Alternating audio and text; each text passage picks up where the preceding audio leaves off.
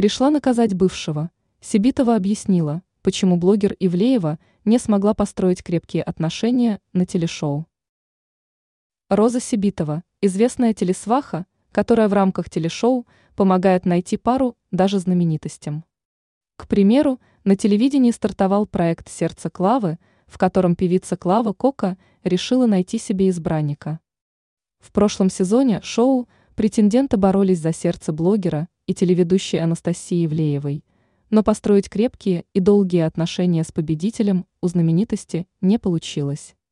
Сибитова объяснила причины. Как отметила Сваха, Ивлеева пришла в реалити-шоу про любовь, чтобы позлить экс-возлюбленного. Настя в проект пришла не замуж выходить, а наказать бывшего. И это у нее получилось. Поэтому отношения не могли сложиться, цитирует знаменитость издания Starhit.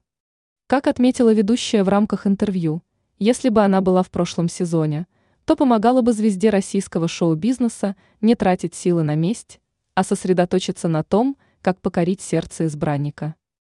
По словам Сибитовой, артистке надо сосредоточить внимание на собранности и соблазнительности.